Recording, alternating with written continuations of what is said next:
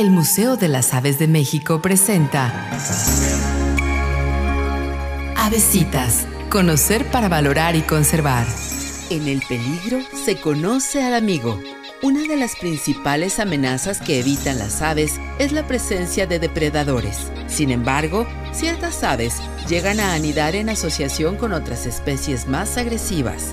Por ejemplo, algunas especies de colibríes se asocian con el gavilán de Cooper y se benefician de la cercanía de los nidos de los gavilanes, quienes están atentos y suelen ser agresivos con los posibles depredadores del nido, incluyendo a los seres humanos. Sin duda alguna, una forma eficaz para reducir la depredación sobre los nidos.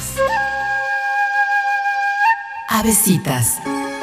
Conocer para valorar y conservar. Museo de las Aves de México. www.musave.org Hidalgo y Bolívar, zona centro en Saltillo, Coahuila.